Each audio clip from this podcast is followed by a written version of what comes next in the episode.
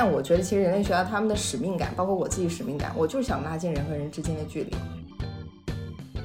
我觉得很多事情你就是一个积累的过程，等时机到了，他会有对的人或者对的舞台给你出现，或者对的机会，他就是这样。我很拥抱各种不同可能性，包括这个读研，我导师一句话你可以报啊，我但哪会想到自己可以上耶鲁啊？所以我觉得就天生带着一种就是随遇而安，决定来了我就要适应，我也不会说一定要把我当成一个外来者，我就是看跟这个我的环境能产生什么样的化学反应。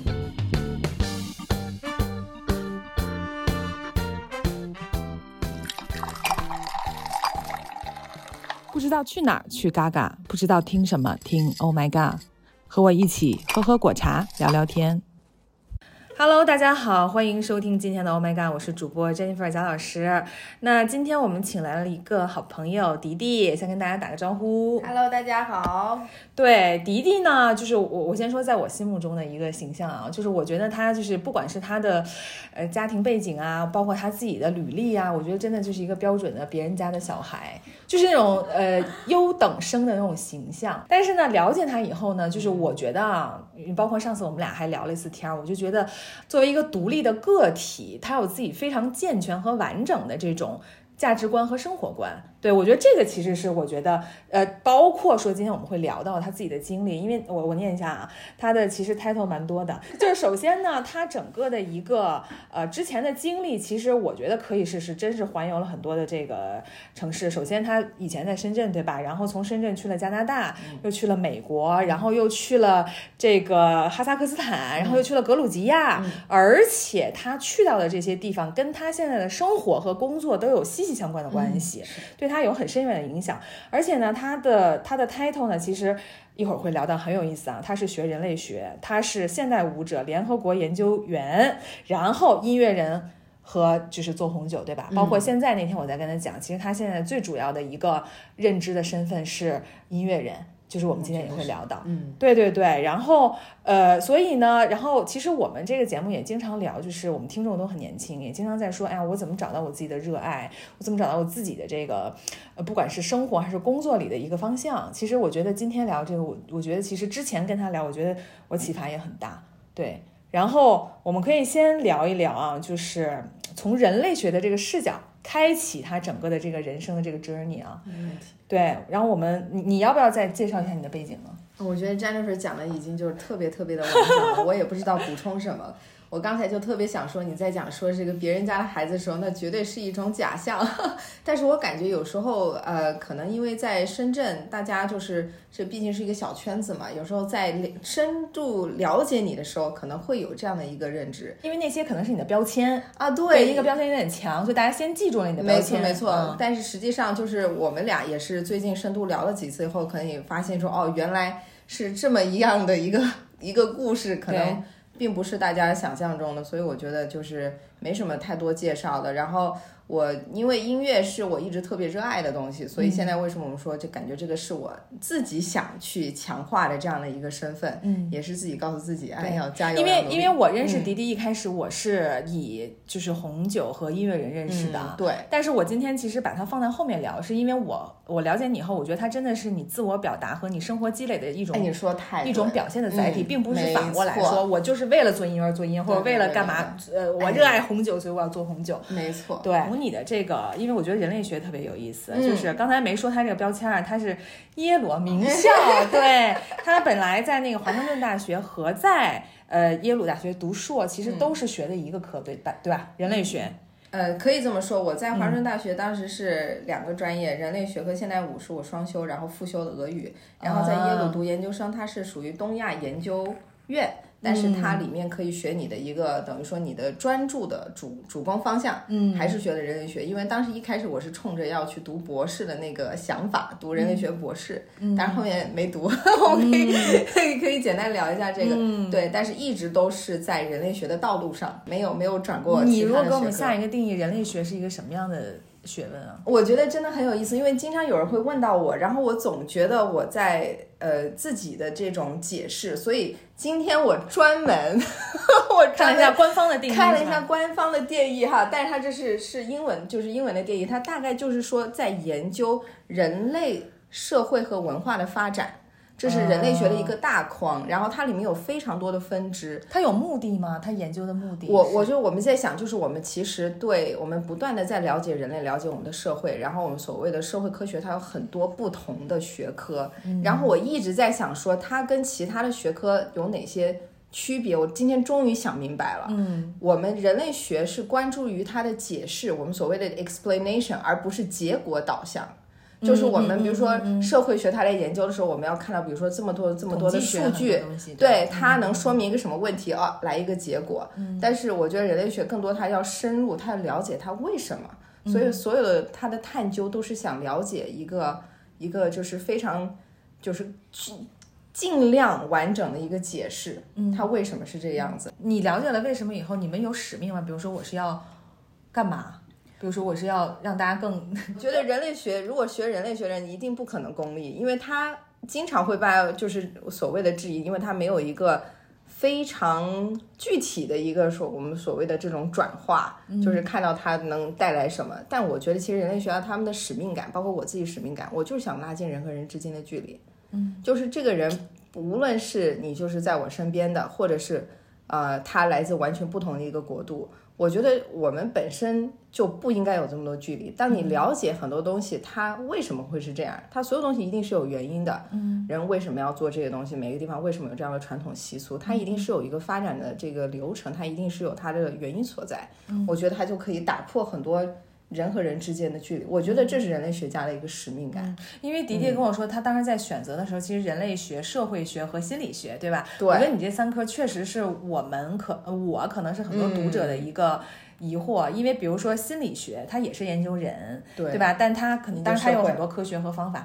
但是最终我我感觉它还是有个目的的，因为比如说我在想，它对口，它可以治疗人们心理的问题，焦虑啊或者抑郁，对吧？它有一个这个东西。那社会学其实也是，因为我们甚至说我们今天的商业社会，我们用了很多社会学的东西，对吧？你怎么去 grouping 这些人？对。怎么分类他们的行为这些东西？所以人类学有点像把他们统在一起，只是观察嘛？我觉得人类学它更多的是，嗯，它把。很多的多方面的因素串在一起，因为你在一个一个现象形成的时候，你不仅仅是我们说我们的大脑或者我们心理有这样的一些影响，或者说有一些这个社会的变动啊，然后可能也有局势啊，然后也有文化艺术啊，还有包括这个也许这个气候的变化有方方面面。我觉得人类学是一个其实非常完整的这样的一个学科，但是它并不是说把所有的东西数据化。他们更更注重的，我觉得我们注重是一个我们所谓的 insider perspective，它就是非常专注察的这种，它是就是以一个内部人的内部的对，所以呢，为什么我们要做田田野研究？因为我们觉得，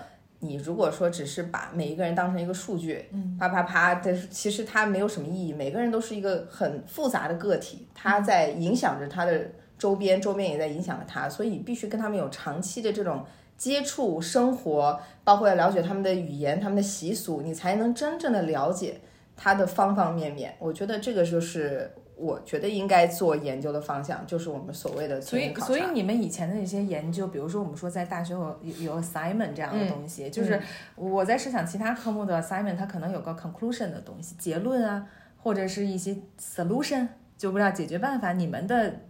结果是啥？你们研究的一个 paper 或者是作业，一定是会有一个 conclusion，但这个 conclusion conclusion 不是从 A 到 B，它可能是因为 A B C D E F G，所以现在的我们有了一个这样的什么样的一个东西，然后就是这样的一个非常，所以它有点像我们自己了解自己的一个学科。没错，一个是探索自身，然后也探索人类的共通性。嗯，我觉得更多是这样。但是人类学它起源并不是服务于这个的，只是它在这个演变的过程当中。慢慢的发展成现在这样的一个这样的一个学科的，对，嗯，很有意思，很有意思。然后上次迪迪也告诉我说，那个人类学的一个最主要的研究工具是田野调查，对，是吧？对，这这个一会儿我们会聊到这个跟他的这个生活的关系，还是先给我们普及一下这个田野调查它的过程是什么样子，或者它的方法论。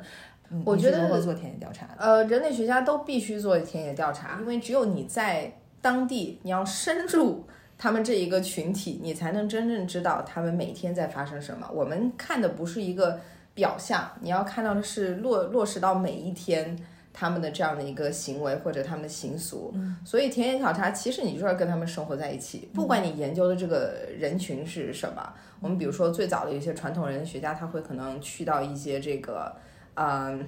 当然，现在也会去，可能一些就是岛上面会有一些原住民，嗯，包括我们说研究所谓的这个少数民族，那你必须得会他们的语言，因为你要跟他们沟通，然后你们跟他生活在一起。所以它这是一个非常综合的这个学科哈，就像你说，人类学家应该不会只会一门语言啊，他绝对不会有各种其他散，就是子子子技能。没错，就像我的导师，他是他是美国人嘛，但是他研究这个四川大凉山的彝族，所以他肯定除了普通话的四川话也很好，他彝话也要很好。如果一个人类学家他研究的这个，对他连那当地语言都不会读，他肯定没有任何的学术价值，因为你你没有办法说真正的跟他们做到这样的沟通。嗯呃，所以而且你被一个群体接纳，肯定是要有一个过程的，所以一般田野考察都是在一两年，这是最起码的。所以为什么读人类学的博士要读很久？因为你中间的 field work，你不是去一下这个调查一下，或者是这种走马观花，你肯定要在那儿住下来，不然的话，你这个东西其实没有什么价值的。所以这个人类学家，我觉得应该都是很有定力，然后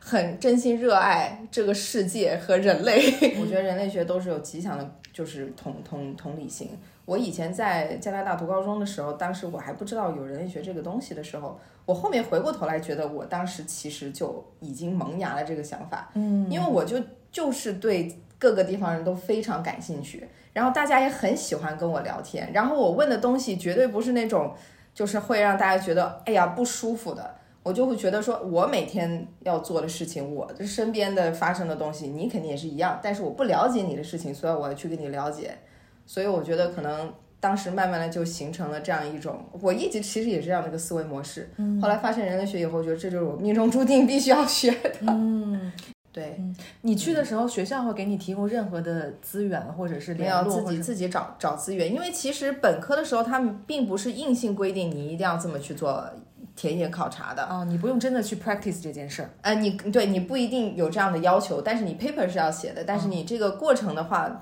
你没有那种奢望说你那么小你就一定要懂得做那个，但是是我的导师他特别鼓励我，然后我也觉得确实我很擅长这个事情，嗯，然后我去到去那边，我当时是在西藏林芝嘛，其实我一直对这个我们说的这种边疆啊，或者是比较。呃，广阔的地方，对，就是很感兴趣，嗯，所以，所以我觉得当时就是也很想去，没有太多的多多余的想法，然后去了以后，真的爱上了那个地方，然后很很被大家接受，嗯，你你进入到那里，就是说，我就想知道田野调查，呃，你这个它的理论逻辑我明白了，那你进入到一个开始你的融入的时候，你有哪些要看的维度吗？我觉得不会这样去思考，嗯，我觉得就是因为你的。要我的话，我可能会做好一个脑图，就好像这个看什么，生活习惯看一二三四五，什么时候看啊？那你就是你就是社会学家了。这样的？No No No，人类学家就是你要生活，你不要带着所有的目标或者任务去，是吧？你一定要跟他们，一定要跟他们融融。那你需要做的是什么呢？就是全面的记录。你你可以就是你可以每天记录，但是这个东西一定每天都是在变化，而且每天一定会有故事发生，所以你一定是要做好一切准备让它发生。然后你的你的这个课题，所以你不能那么那么结果导向性。你也许对一个东西感兴趣。打个比方，我打个比方，我之前是研究可能就是舞蹈跟人类学相关的东西，现在可能是音乐和人类学。对，我音乐人类学就 ethnomusicology 也是我很感兴趣的。那他比如说我带着一个课题，我是想，比如说这个，我想更深入了解这一个唱法和他们，比如说生活的一些。这个连接，那我肯定不是说我这一二三四五，我一个好像也是，当时我没有关注他是不是人类学，他当时就说了一个点，他说我还不能说，比如我想了解这个东西，还不能说是让谁谁给我介绍，他说因为存在一个那个 bias，就是那种东西，就比如说我很有目的说你来，对，就说你来给我介绍那个人，可能他给你展现的，他知道你是要来采访他或者要干嘛，他就会给你准备一套他觉得是要对外输出的东西，他觉得那个东西就不真实，说的太对了。对人类学就要打破这一切，那你是如何去消除这种 bias？因为他人一定会，比如你我，首先我是个外部来的人，大家都知道。第二呢，你你亮了身份，你说我是人类学家，人家就觉得你是来研究我的。你怎么去消除他的那种，对吧？他真实的情况和他表现给你的这个东西，这个东西就是我觉得就是一个共情。我觉得这个东西非常简单，你就是非常真实的展现你就是一个人，你就跟他们一天天天在一起，他就会消除他的那种。没错，你就是你要对他们东西真的感兴趣，你就是要跟他们生活在一起，就是真的不能功利。就是他这个课题的东西本身也没什么目的性，我也不是说过来说了解完你们以后看怎么去更好的怎么管理你们，或者是比如说就是很有目的想你们帮搬到其他的地方，就或者要对你们的这个家园有什么样的这种威胁没有，就是只是说我就是想了解，嗯，但是你就是要在这个过程当中，所以为什么需要时间？你如果一两个星期跟他们在一起，他怎么可能接纳你，对不对？所以你肯定要在长期的这个过程当中去让他们。知道，就是有有这样的一个一个非常真实的连接。对，你觉得你当时西藏这段经历，你你的最大收获很短。我的西藏经历非常短，因为那时候在本科，才十几岁，去去去西藏的时候十十十八岁，十七八岁吧。然后第二第二年一个人去的，对我跟一个朋友一起去的。第二次是我一个人去的，就是第一次去的时候没有想着说一定要做什么课题，第一次就是我就是想去。我就是想知道这个地方是不是合适我去继续去了解的，方方面面我都很感兴趣。第一次就是去，然后我在那儿支教，跟我的小就是学生们生活在一起。第二次的话是有一些这个有一些课题性的，肯定要带一些采访类的东西的。对，但是你的采访你会跟他说，我先来采访一下。那肯定要啊，没有任何事情要偷偷摸摸的。OK，那所以你们让你们去田野调查，会给你们列一些 guideline，或者是 do or do not。就是要什么不要的，那一定会有。比如说像什么呢？我觉得现在，呃，现在你如果你突然一下问我，我可能具体也不知道，因为我很久也没有做这种田野考察了。因为我后面就是在生活了，我只是带着一个就是我们这样的一个思路，嗯，它肯定是有的，而且你肯定是，嗯，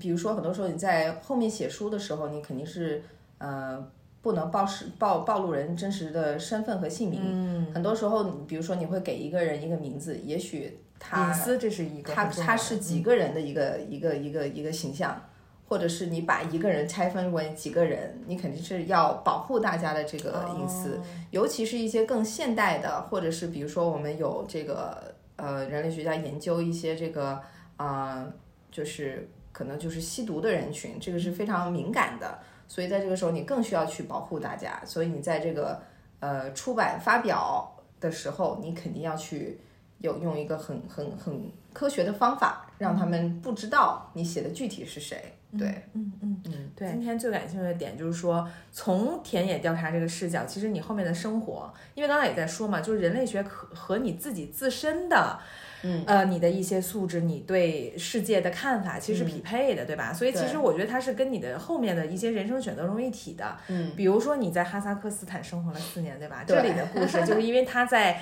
大学时候认识他现在的先生，嗯，他是哈萨克斯坦人，对。然后你就去哈萨克斯坦生活了三年多，快四年。对，是的，对。其实这个在我看来就是一个大型的田野考察，就是不能说是考察吧，我们说不是目的性的，因为你你你是你你你的你的伴侣，你也希望到他生。活的地方去去感受去了解，没错，对吧？那你你你你这段经历可以讲一讲吗？当时我现在想想，我也挺有勇气的，因为当时是研究生毕业，然后就直接去了哈萨克斯坦，所以我在那边经历的很多的落差是同时发生的，就包括你从学校毕业到社会的这个落差，或者是完全到了一个陌生的国度，然后又是因为这个，就是所以我们说因为爱情吧，就是呃人生地不熟的地方，就很多东西是同时发生的，所以。呃，虽然我对当地之前是有一定的了解，但是你在那边长期的生活肯定是要一个适应适应的过程的。嗯嗯。那我觉得其实后面，因为我觉得是人类学这样的一个思维模式，呃，我也很快的在那边建立了自己的圈子，而且因为我本身也学过俄语嘛。嗯嗯，他们当地是除了俄语会说哈萨克语，但是其实俄语在大城市都是可以通用的。嗯，所以我觉得这个对于我在当地当地的适应还是挺有。我是觉得从一开始你选择去那边住那么长时间，它本身就是一种。当时没想准备去那么久，我当时准备就是去先去看一看，嗯，然后后面就觉得，嗯，也有一些机会，而且确实是，就是我没有当时排除说，也许我以后。可能在这个地方可以做一些事情，或者包括以后，也许这可以，我要是读博士也好啊，这边可能也会有一些课题。我有朋友在那边，就是长期住下来，我估计很快他也会去这个人类学的博士去读，也是有可能的。对，没有那么强的功利性和目的性，因为我们现在很焦虑嘛。我如果选择换一个城市，我的成本、我的各种东西，我要考虑非常非常的多。但是你可能就是先去体验。我我觉得好多次，就是大家跟我们聊到人类学的时候，他们都说，那那它的意义在哪儿？它的目的呢？那它的结果呢？我说这人类学家真的不想这些东西。如果想的话，你就不会学这个东西。所以我觉得，就天生带着一种就是随遇而安。我在那儿，我我决定来了，我就要适应。我也不会说一定要把我当成一个外来者，我就是看我跟这个我的环境能产生产生什么样的化学反应。嗯，但是从另外一方面讲，因为当时是去到那边，因为是个人原因嘛，因为又要融入，除了大环境，还有家庭，他一个新的家庭，还有很多习俗，就直接到我的头上了，我就不能只是说一个，你这回真是一个 insider 了，对我是真正的 insider，而且我是变成一个 subject 了，是不是？所以有时候我以前会对一些东西也会觉得说，我表示不理解，为什么这些这些东西需要我去面对。然后以前我爸妈开玩笑了，或者也不是开玩笑，就会劝导我：“你不是人类学家吗？”我说：“可惜我跳不出来，因为现在发生在我身上，是不是？我没有办法完全是跟这个就是能能够这个身份能够去分隔开，因为确实我也不是在那做研究的。对，但是我觉得就是拥抱这些不确定的因素，我在哪儿都是一样。你觉得你在那边三年多，你收获最大是什么？不管是从从各个维度吧，从你的。呃，比如跟家庭的关系，或者你自己人生一些感受啊，或者什么的，你你觉得你的收获是啥？我觉得是方方面面的一个磨练，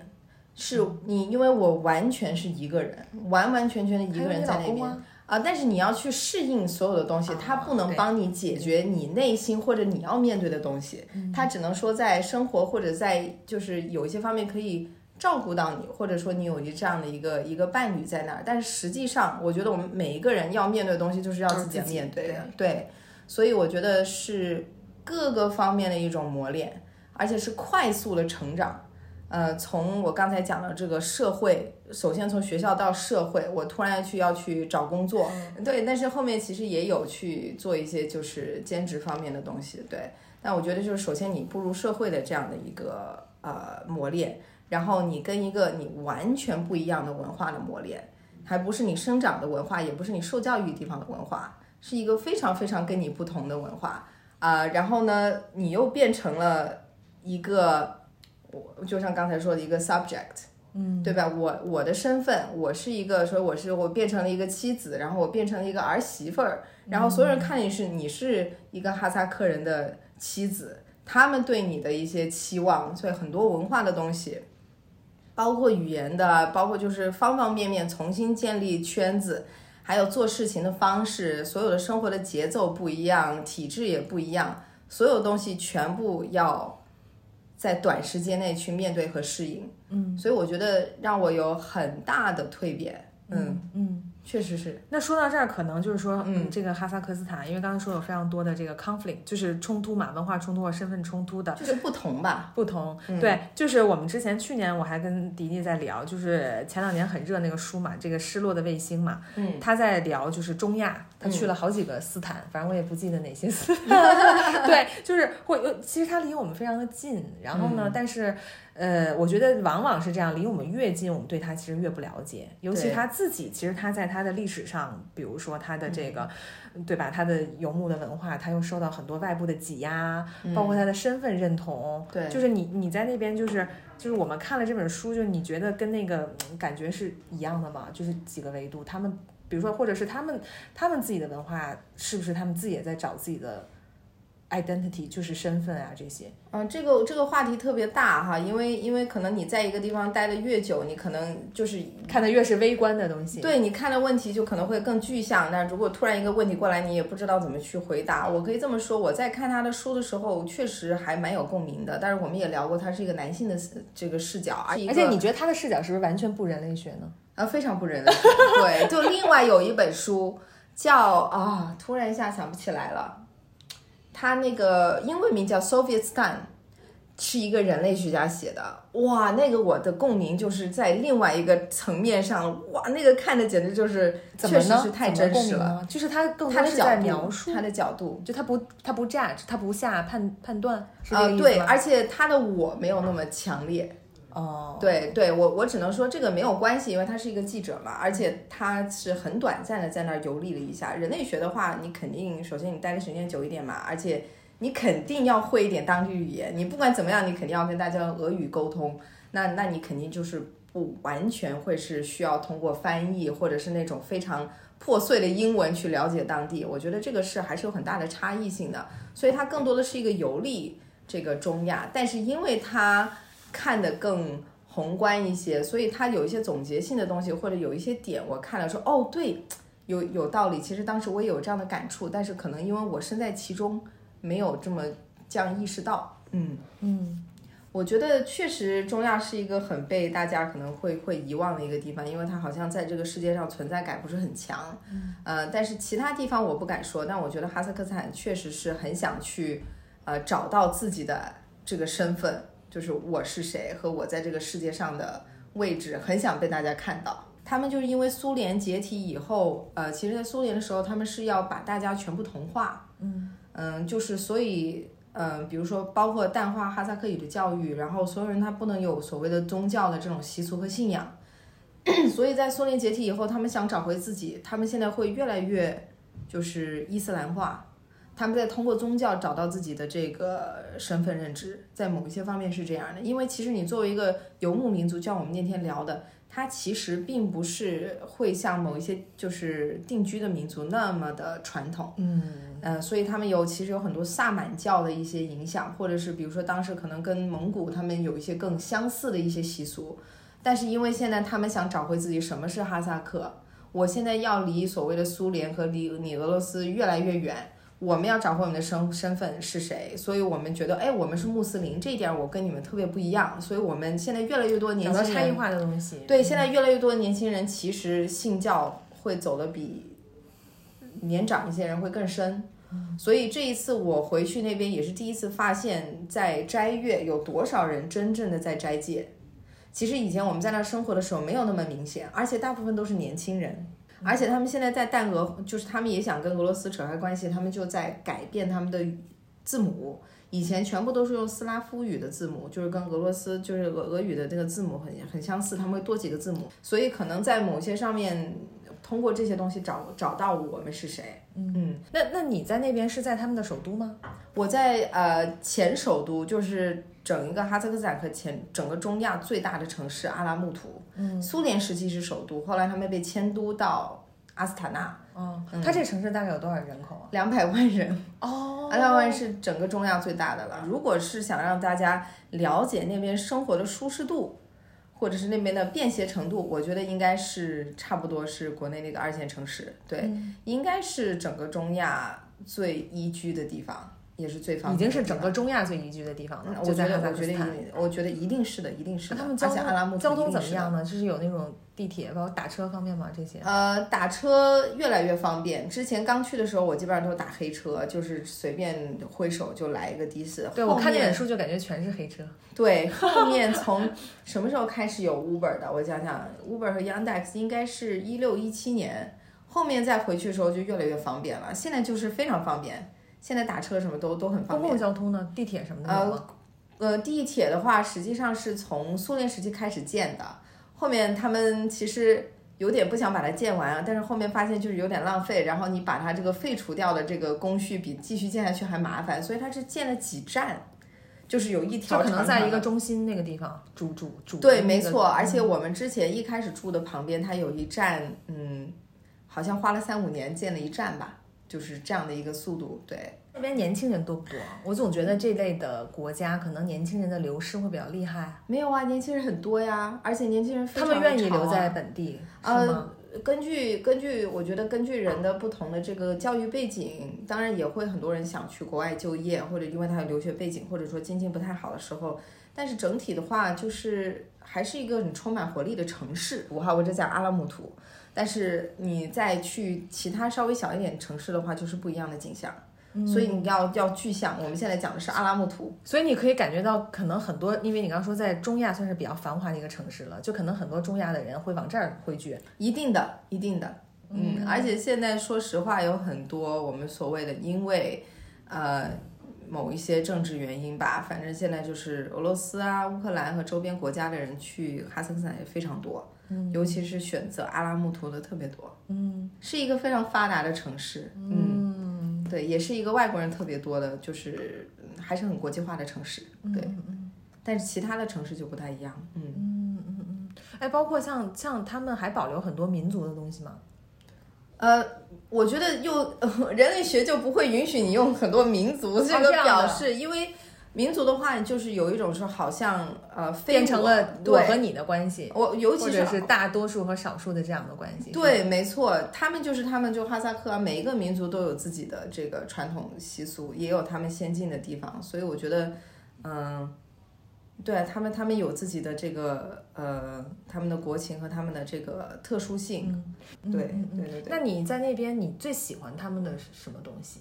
我觉得我在那边可能是一个生活状态吧。我觉得虽然一开始可能有个适应的过程，但我觉得前两天还在跟我老公聊这个事情，我觉得我们当时好像生活节奏挺好的，从来没有说特别繁忙，然后就是收不住，然后还有时间经常跟朋友聚，而且在家里我每天做饭。我们一周可能就在外面吃一次，包括朋友来做大餐啊什么的，都是都是我在做。我怎么有那么多时间去生活？然后包括我们俩就是去买菜呀、什么，就好像还很很享受这个过程。说，哎，这次我们好久没有去那个巴扎了，就是那种大菜市场，我们去那边巴扎看一下有什么新鲜的水果呀、我觉得很有生活。嗯，这其实跟你周边人的生活节奏息息相关的。比如在中国，我们想这样，嗯，别人都不是这节奏，你也没法这样。我觉得不现实，就在深圳不现实，不可能，不可能做到。所以我觉得可能我如果是怀念当时那个状态，就觉得，嘿，我们好像很有生活。嗯，对，哎，那你们的业余时间在那边干嘛？业余时间其周末实呃周末就像我刚才讲的，就是经常跟朋友聚，就是我们当时我记得我和老公还弄了一个，就是有点像那种 Sunday brunch，就每个每个周日会邀请不同的人来我们家吃饭。然后为什么做 brunch 的时间，是因为大家一来就会做很久。如果我们是做 dinner 的话，他们就包括喝茶的时间就就到凌晨了，真的是弄得很晚。所以你从早上或中午开始，你可以在晚饭前结束这个 接待，所以经常有这个活动。然后大家也会邀请我们过去，然后就去爬山呐、因为我们离山很近。为自然风光是很美。对啊，我们的家就可以看到雪山，所以我们开哦到雪山就大概二十分钟，然后去去登山啊，或者野餐啊，或者去有时候去哪个湖啊，去郊外啊，对，就是反正我觉得好像就是生活，嗯，正儿八经的生活。然后有时候参加一个什么活动啊，嗯、然后活动有的密度也不是很高。而且就是那种比较轻松的，去看一场演出啊，或者有朋友哎，那边的文化生活怎么样？演出什么这些都是非常丰富的吗？呃，倒没有，因为我去过更丰富的地方。我我在说真的哈，我在格鲁吉亚和在乌克兰，我但是那那是真的丰富，包括在莫斯科，那就是你选择不过来的，每天晚上都有非常非常非常多的这种文化艺术的节目让你去去选择，包括嗯这个博物馆什么也也会特别多。哦，格鲁吉亚都很丰富。呃，格鲁吉亚它就是因为他们，我觉得文化艺术、音乐是他们每天生活的一部分，它不是说我去看，嗯，对，所以我觉得这个东西就是真的就是更遍地到处都是的感觉。但我我也很喜欢乌克兰，很喜欢基辅，所以那个时候是感觉真的是好像到处都有。都有演出，到处都有这个好的博物馆，包括最早在莫斯科的时候也是。对，其实又回到那目的性的事儿，我就觉得在中国，我们现在很多嗯因为你的主流节奏，所以你一切这些东西就变成了一个目的性的东西，对，对吧？我们去咖啡馆坐一下叫打卡，对吧？就是就是你所有东西都是有一个很强的目的性，包括前两年可能流行的露营装备，因为你为了拍照，对吧？然后你还要去准备好所有东西，你要哎，你要说本来是一件放松的事儿，它可以变成了一个任务啊。真的是，真的哦是这样子，所以我觉得你让我回想起来，我觉得当时就是轻松，那是这样。我还以为在那边的业余生活会有点无聊，就是好像有点贫瘠的感觉。其实是会有的，因为你每段每天都是这样子的这种节奏，其实你也会觉得说，哎，有时候会觉得是有点退休状态。这也是我们当时为什么回到深圳的很重要的一个原因。你觉得就可能确实好像呃差不老是差不多，就是生活太多了，对于一个年轻人的话，可能也不合适。然后你可能很多时候想做一个事情，可能他的期期望不大，因为大家可能都没有那种干劲儿，所以你要落地一个事情啊什么，可能就会觉得好像没啥希望或者太慢，也会有这样子的问题。嗯，对，嗯，所以你没有办法找到一个很好的平衡了。我觉得还是就是可能就是一个选择或者阶段性的一个选择吧。然后你俩度蜜月的时候又去了格鲁吉亚，对，然后又非常非常喜欢这个地方。是的，因为当时是我们结婚了，有一段时间没有时间去这个休蜜月假，然后后面想说去度蜜月，然后呢就发现我的护照快没页了，然后我是每年当时每年要续那个哈萨克斯坦签证嘛，所以我要留够页要续那个哈萨克斯坦签证，所以我说那那我得得去一个中国人不需要签证的地方，因为不然的话我这个护照就麻烦了，所以当时就。呃，就问身边的朋友，他们就说，哎，可以去格鲁吉亚，因为哈萨克斯坦离格鲁吉亚很近嘛，所以很多人经常去。然后后来我们就就通过这样的一个，就是这样的一个机缘巧合去了，然后确实就是爱上了这个地方，然后我就去了七八次。嗯，我就觉得我一说到格鲁吉亚，我就觉得非常色彩的感觉，对吧？格鲁吉亚是一个，我觉得如果是我们真的是用色彩去对比国家的话，我觉得格鲁吉亚一定是色彩浓度特别高，就尤其是对对比，比如说哈萨克斯坦。对，因为一说它哈萨克斯坦，我总觉得是灰蒙蒙的。我觉得，我觉得哈萨克斯坦给我的感觉可能是我会用，呃，淡淡的蓝和淡淡的绿去形容，就是浅蓝浅绿，呃，然后可能有一些明黄，当然这可能跟它的 国旗会有影响，但是我觉得那边给你感觉是这样，包括你看到草原，然后雪山上会有一些白色，但它的它不是那种高浓度的色彩。但我觉得格鲁吉亚它它是饱和度非常高的这样的一个色彩，啊、因为他们的人也非常的热情，高加索人嘛，包括他们的这种呃音乐，还有你看到了舞蹈，都是那种很雄壮，就是存在感很强的那种。对，我觉得应该是浓度。你后来比较专注再去探索音乐这这条路的这个起点，跟格鲁吉亚那个时期是息息相关。我觉得格鲁吉亚重新，也不是说重新，或者是让我找到了自己做音乐的一个方向。因为其实我就是我们之前聊到，我一直一直都很想很想做音乐，因为我从小就特别爱唱歌。我从小是在学钢琴，然后我一直在合唱团，后面又搞乐队，后面去美国又是在清唱团，就是 a cappella，所以一直都是在做音乐，而且我真正真正一直就是想唱歌。嗯，但是我觉得后面突然发现我我能唱很多英文歌，我也可以写一些东西，但我总觉得这个好像还不是我的一个呃我的独特性，或者是还不是我的做音乐的一个使命感。我觉得我一直没有开启。真正去做音乐，可能是因为我还没有明白我为什么要做这个。哦，我有很大的驱动力，但我总觉得好像还不对，不到火候，总觉得差那么一步，让让我自己说服自己，你就是应该做这个事情的。但是我觉得格鲁吉亚是开启我这样的一个一个。它是怎么点燃你的这个火苗？呃，是我第二次去格鲁吉亚的时候，当时是我陪一个朋友去，当时我老公没有去。然后呢，后面在去之前，我在网上看到了一个非常震撼的视频。当时是因为我第一次去的时候，我就爱上了这个格鲁吉亚嘛，包括它的酒、它的音乐。后面我在 YouTube 上面就看到了这一个非常棒的一个复音合唱团，嗯、用他们格鲁吉亚这个这个传统唱法唱了很多就是不同地方的歌曲，包括一些这个现代歌曲。然后后面我就特别喜欢他们的音乐。后面呢，我就跟我的朋友提了一嘴，一起去的朋友说：“哎呀，他们太棒了！”说看什么时候能认识他们就好了。然后呢，就非常巧，他就有一个朋友认识这个团里的人，然后我们在离开的前一天晚上见到了这个团体。然后我一见到他们，他就跟他们唱了起来。不是，是当时是他们全全团是男生嘛，然后他有个主理人，主理人呢和他的老婆，他们两个人是等于说是打理这个团的前前后后的事情。然后这个女孩现在是我像一个 soul sister，真的就像姐妹一样。然后那天一见到，她就马上是说，她说你是上帝给我们送来的天使。我说怎么回事？她说我们现在就是我看到他们翻唱很多不同国家的东西嘛，他们说我很想改编中国的歌曲，我们不认识人，也找不到合适的人来一起做这个事情。音乐，他说就在这个时候认识了你，你一定是上上帝给我们送来的，因为他们其实也很虔诚嘛，东正教徒。然后我当时就觉得这是一个什么缘分呐、然后居然是我想见到的人，也是冥冥中在寻找我，就是其实是很鸡皮疙瘩的一个事情。然后其实我一直是一个比较，呃，我觉得我是一个主动型的人，所以我也当时可能跟朋友讲说我想认识他们，虽然我也不知道有什么目的，我就觉得他们好棒。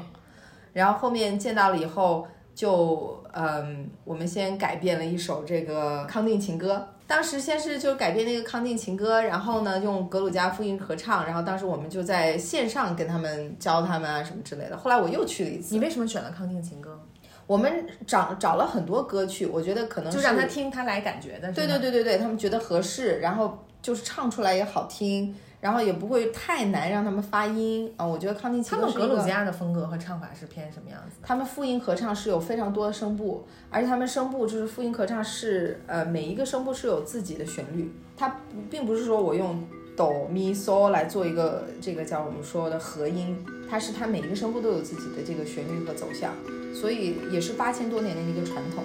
所以唱起来非常震撼，也不需要这个乐器，对，不用过多的乐器，然后也不需要用麦，很多时候在教场教堂里面唱。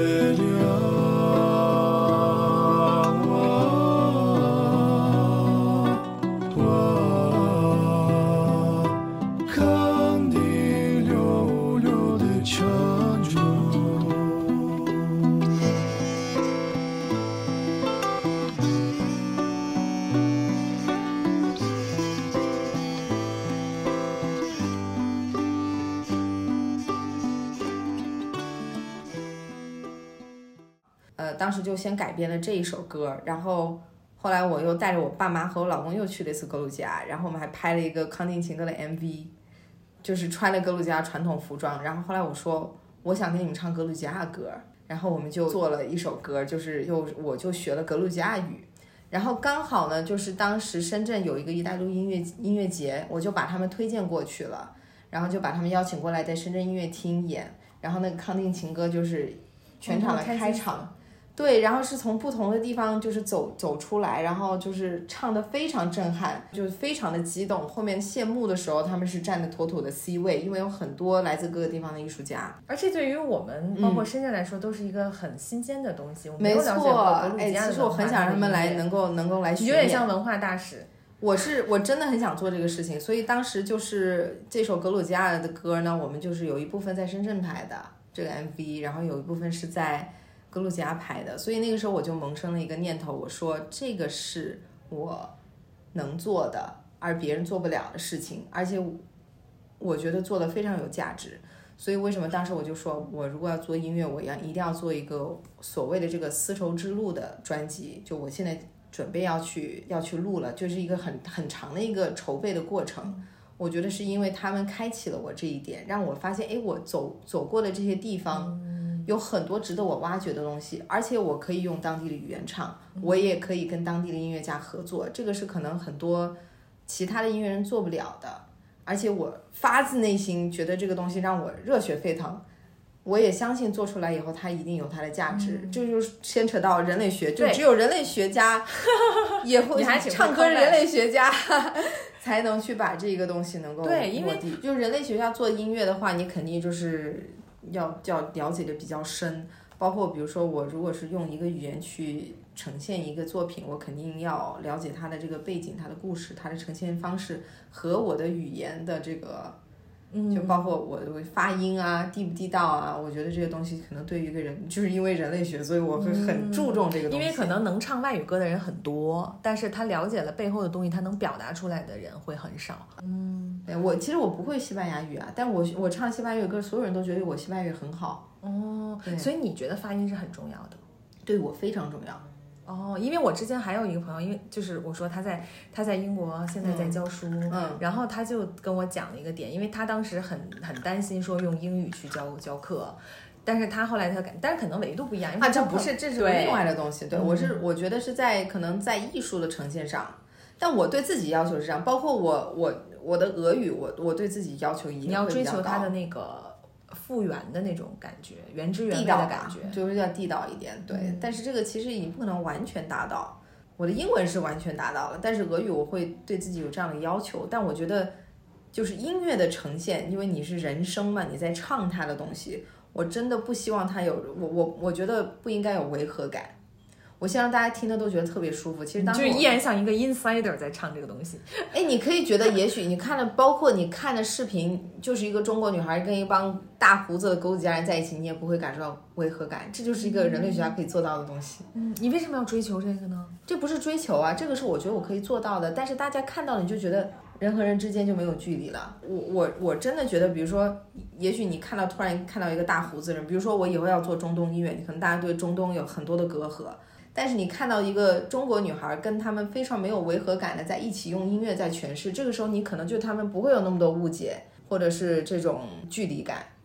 这个就是潜移默化的一种感染。我是想感染大家，我想让大家真的觉得这些地方你也许不了解，但是它跟我们一样啊。包括就是以后如果有机会，我虽然不会恶日语，但是如果我跟日本日本的艺术家合作，我也带同样的东西。但就是你跟日本人合作，或者跟韩国人合作一样，现在大家有那么多的这种矛盾冲突，但你看到说我们其乐融融在一起，然后用音乐呈现，我觉得总会有人被这东西感染感化。我觉得这个就是我们有这种能力和能量的人应该做做的那能不。能说，就比如你刚刚说发音，它是一一个呈现嘛？但是在之前，你如果从人类学的视角，你在之前还要做非常多的工作，对的，是吧？嗯，是的，是的，就是你自己得先融入到他的这个文化的场域里，然后以及你跨国界的亲和你给他们的感觉就不是一个从外界的人去干嘛去评判或者要干嘛的一个，他们也对能感对对对对受到这样的感觉。所以我觉得现在就是，如果说艺艺术或者音乐的呈现，呃，我去做这个事情，我觉得真的可以感染一部分人，它可以拉近大家之间的距离。嗯，那我我觉得我做这个，尤其是丝绸之路的专辑，我很有使命感。包括我里面放了有俄语歌，有和乌克兰语那个乌克兰的歌很期待这，么一说，对，这我我觉得我还是挺有使就命感的。抛抛去一些就是外在的一些东西，而是去真正去我觉得这个是长期的，我是希望很多年以后大家听我做的东西，还觉得说哇，很有共鸣，嗯，或者或者是很很感人，对，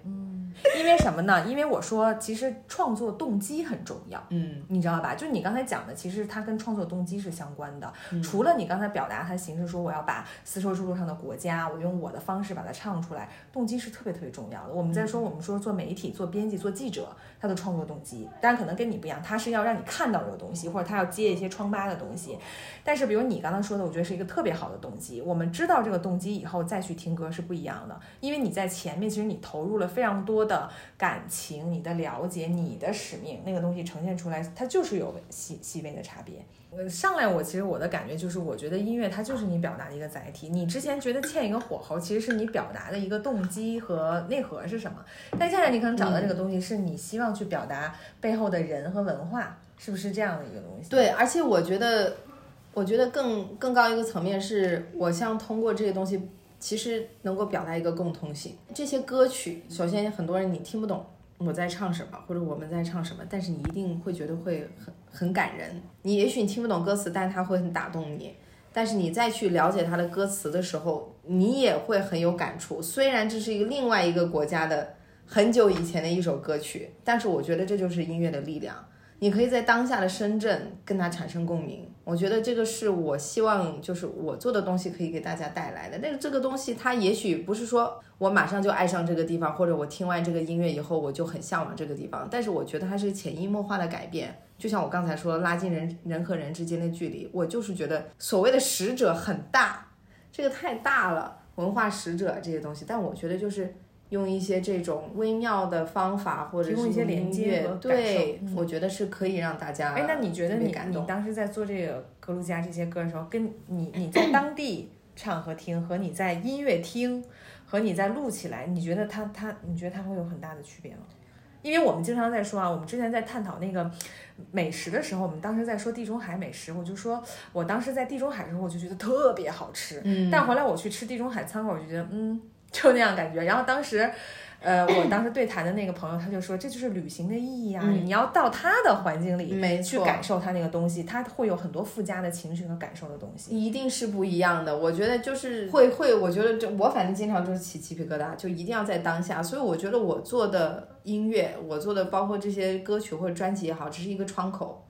这个窗口我打开了以后，如果说真的是想去这样子体验的人，去到那一边，或者有机会把他们，我把他们带过来，或者是把这边人带过去，在那种场景下的这种体验，我觉得一定是让大家很难忘的。所以我觉得我现在做的这个东西只是一个一个窗口。嗯，那你现在刚刚推出了一张专辑，去年去年出的，对，对吧？这张专辑好像不是你刚才说的格鲁吉亚的这些音乐的东西，对吧？你你这张的你你你想做的内容，你是想表达什么？呃，我觉得这一张，呃，因为是跟我的我的拍档，他是弹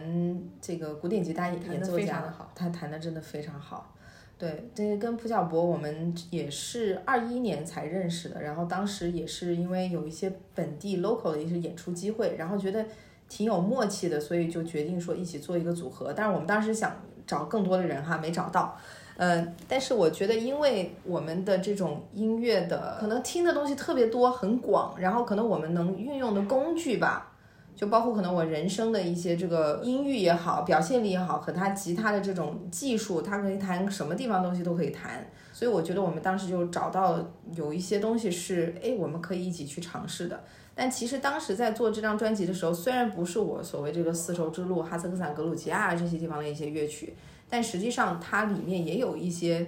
我们所谓的可能艺术歌曲或者世界音乐。其实当时我也是觉得可以给我们带来作为一个窗口，因为当时其实大家都在家嘛，也出不去，也没法去旅游，所以我觉得当时音乐对于我是跟这个世界的一个链接。就是你去不到那个地方，你反而要听，你要看，你要去吸收这些，通过自己的一个自自己的一个能力吧。嗯然后我觉得在这个过程当中，其实你的音乐就会承载你想表达这些东西。我想去你这张最想表达的是什么？我这张其实当时就是觉得说，想跟这个世界维持一种好的关系，然后希望能够听到这张专辑的人，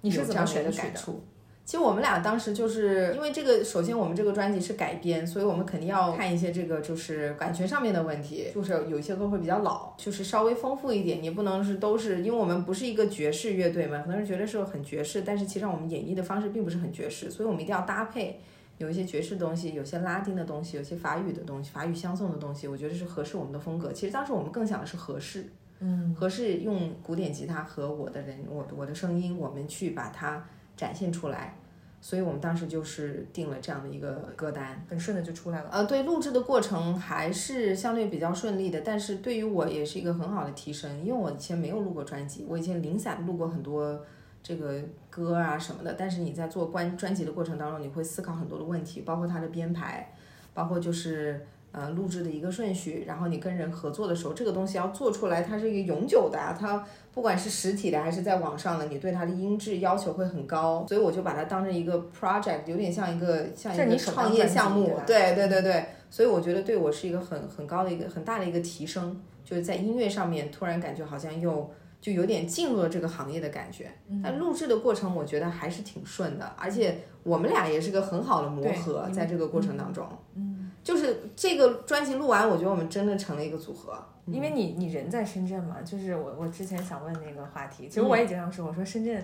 我们开玩笑说文化沙漠啊，就是就是大家还在，虽然我觉得包括上周在在一个设计的那个分享会上，我觉得深圳的年轻人其实是非常渴望这个东西的，嗯，但是他们确实城市很新，对他没有太多这种，你比如说你说格鲁吉亚那个东西都不用说是时间，就在他骨子里了，就那些东西，你不用去跟他们嗯。去介绍或者干嘛，可能我唱一个你唱一个，大家就随便 freestyle 起来。嗯。但是我们其实深圳真的很年轻，就是你在深圳做音乐，包括就是说做完音乐的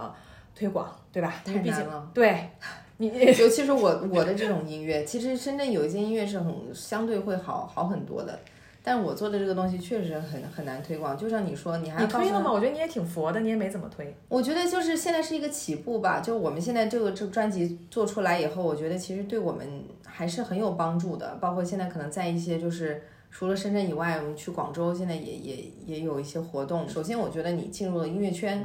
然后你在一个文化圈当中也有一些活动，然后我们接下来肯定也会在音乐厅有一些演出。我觉得这个有个作品集出来，其实是一个挺好的一个事情。你觉得你你就是在这么难的一个市场，你要怎么做？因为那天有一个那个现场那个观众，他问我，因为我在分享我们品牌做的东西，他说在深圳，比如他举个例子，你想做品牌联名，都没有那么多品牌让你去联，然后你想做更多的好的内容，可能你还要去教育。他问我怎么办？啊、我我当时说的一个点就是说，那首先你内心得是有 calling 的，对吧？你你是坚持这件事情是对的，而且是你真心发自内心你想分享和表达。没错。如果他特别功利，很很容易，因为他投入产出比很低嘛，嗯对吧？对我付出这么多，但是可能我还要教育，你要算这笔账，其实他有点不值，对吧？对教育成本是很高的，首所以首先他得是你内心的东西。没错。其次呢，我觉得第二点，我当时跟他说，我说你就得你得做先驱，就是你得先干，你把东西做出来。你说因为你前面你给人描述，人家是就觉得啊挺好，对吧？但是人家感受不到的东西，就你只能你先，你先就是身体力行把事儿做出来了，然后看到、听到、体验到，然后可能你吸引到相关的人，哎，喜欢你的这些人，先一个小圈子，然后再扩散。我觉得可能只能这样，剩下的我就说只能交给时间，我们也没有办法。去拔苗助长的，因为所有像内容啊、文化啊这样的东西，你是不可以去压的，对吧？我给你做一创意园，对你来你做文化，对。不可能，对吧？？我觉得你说的太对了。其实我觉得，就像你说的，我之前到处跟人说我会唱歌，我会唱歌，会唱歌。对你把一个专辑，你把一个作品做出来，大家知道你会唱歌了，对吧？然后你刚才说的所谓的联名，你首先自己要有一个所谓的名吧，对吧？你自己都有一个，不是我说你得自己有一个 IP 吧，但这个 IP 也是一个过程，就是我们。真的不能那么急，因为你，我觉得刚开始，尤其是你刚刚真正入行，你肯定要摸索一段时间。人家经常说你的音乐风格是什么？对你乐队音乐音乐风格是什因么？因为还是回到标签嘛，大家还是习惯性的希望先给你挑贴一个标签，快速的没了解你。但实际上很多时候它也是一个摸索的过程。我说很多时候我不知道怎么定义。我们现在会说啊，艺术歌曲什么世界音乐，那可能就是我们现在能让大家听懂的，它是这样的一个风格，那可能是现有的一个风格。我们接下来肯定还会做不同的东西，包括我现在。我这个个人的丝绸之路的专辑里面肯定有一些更更大的配置，会有摇滚的元素，会有一些阿卡贝拉的这种呃元素在里面，肯定会更加丰富。所以你说我的音乐风格是什么，我我也没法去这么跟你去阐述，但是它肯定是一个过程。然后所谓的我们说艺艺术上的联名哈，就比如说现在有越来越多音乐人跟我们愿意合作了，我们也愿意去跟别人合作了，这个就是一个怎么讲？吸引力法则，对，然后你接下来可能还会吸引别人，然后会有更好的平台。我其实很知足，我觉得我在这个真正进入把它当成事业，就是就是音乐这个圈儿也好，或者是把它就是嗯把音乐做成一个当成一个职业在做吧，它其实我这个时间并并不是很长，所以我非常知足。但你也不我觉得会去，哎呀，你看他们有流量或者什么，你哦，我这样流量你必须得放下这个东西，因为我本身因为你本身做的音乐，它就不是说那种快速，我我这个人跟流量就是没缘的。绝缘，绝缘体，我是流量绝缘体，是人类学家，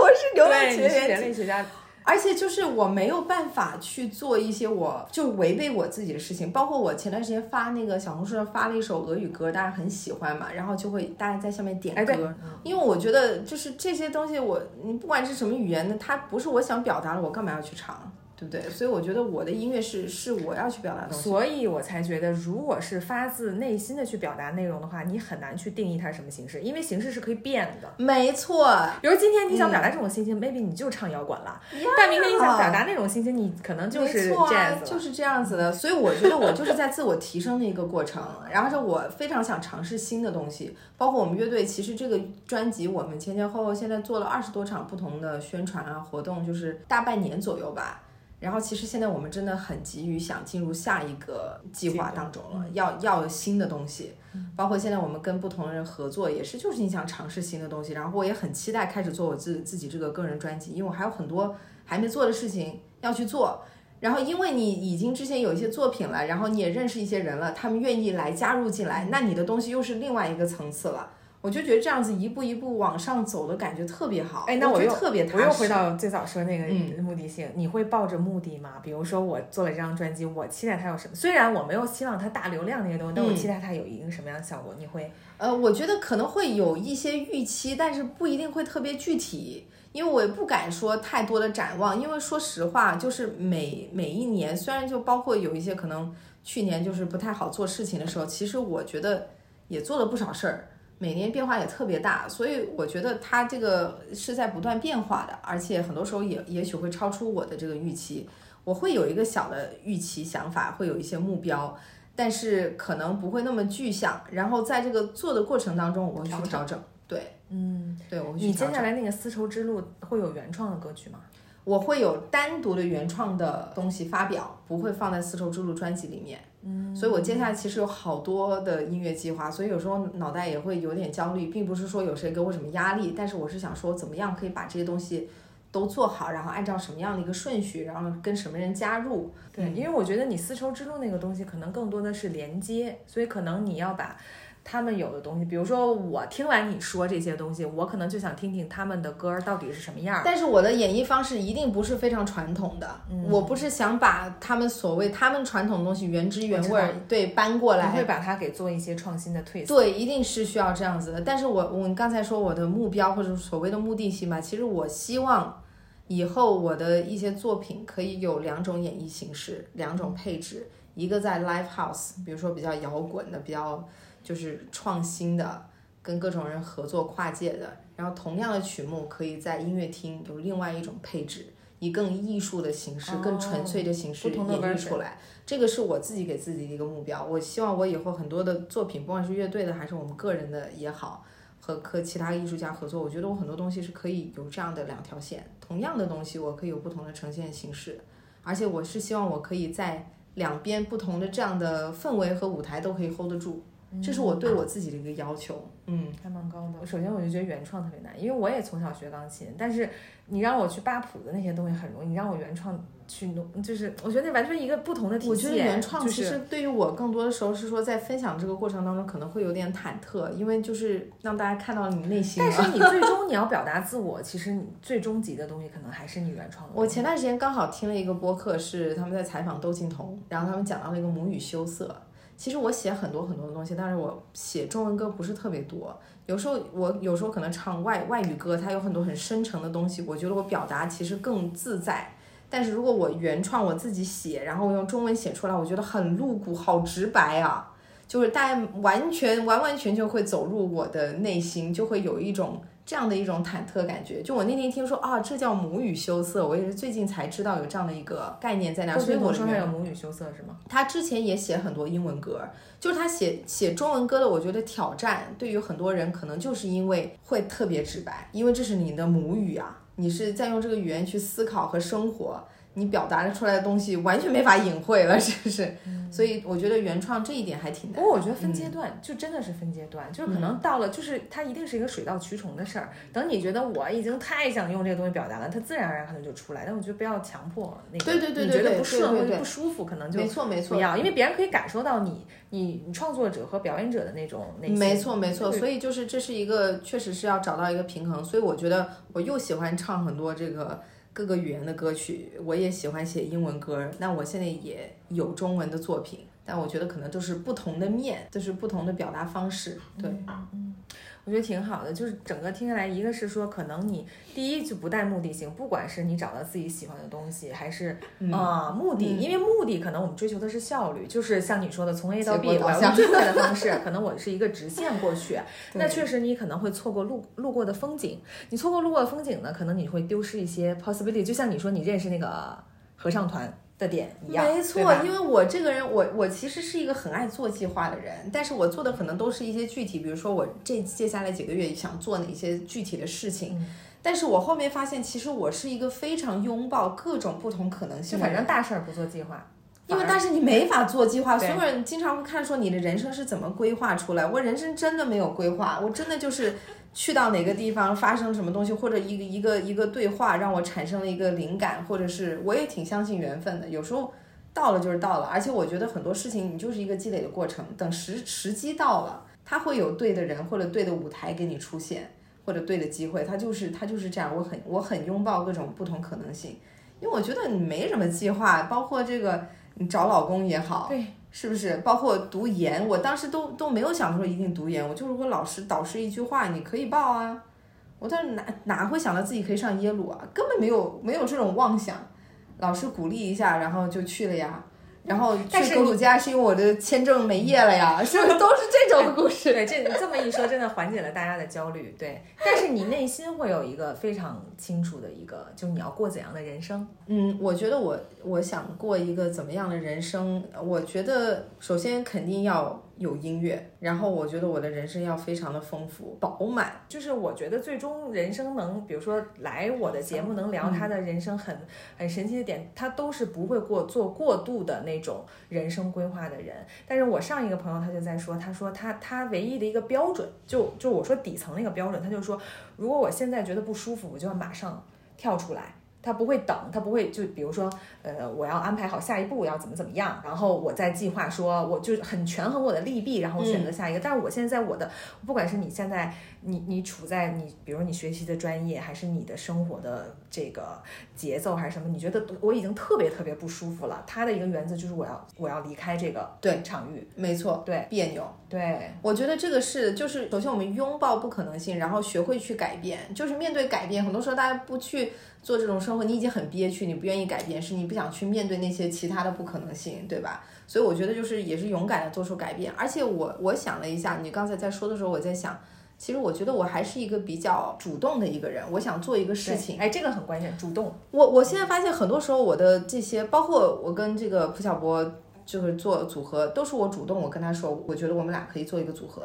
包括我这个格鲁吉亚的这个乐队，我也是说我想认识他们，对吧？你因为很多时候你在那儿想没有用，然后我觉得你没有扭扭捏捏的，就是可能我现在还没有说特别好的一些作品，但是我们开始了，我们见面了。慢慢你就可以看到我的能力了，然后接下来包括我们现在可能要跟其他的一些艺术家合作，我肯定在适当合适的时候主动表达我的意愿，这个其实可能也需要一些勇气吧。嗯勇气也是，嗯，因为可能很多人害怕改变，他是觉得我我现有的宝贵的机会好像没有了。但是如果你一直不去寻找改变，反而你的机会选择会越来越小。没错，是这样的，因为这太多不定因素了。因为大家可能怕失败，还或者是害怕被拒绝吧。我觉得这个东西，我反正觉得不会真正打倒我或者影响我，所以我觉得就是试一下有啥不好的。我还有很多很多想做的事情，就是你说如果是真正的一个所谓的目的，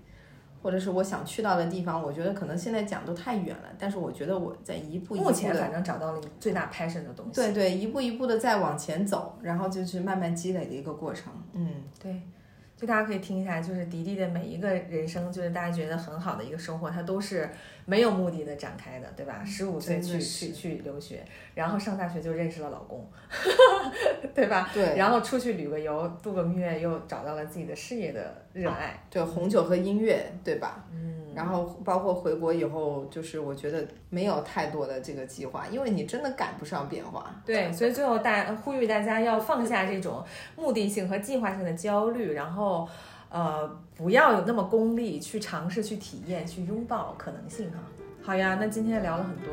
嗯，谢谢弟弟。谢谢 Jennifer，好呀，好了，拜拜。拜拜。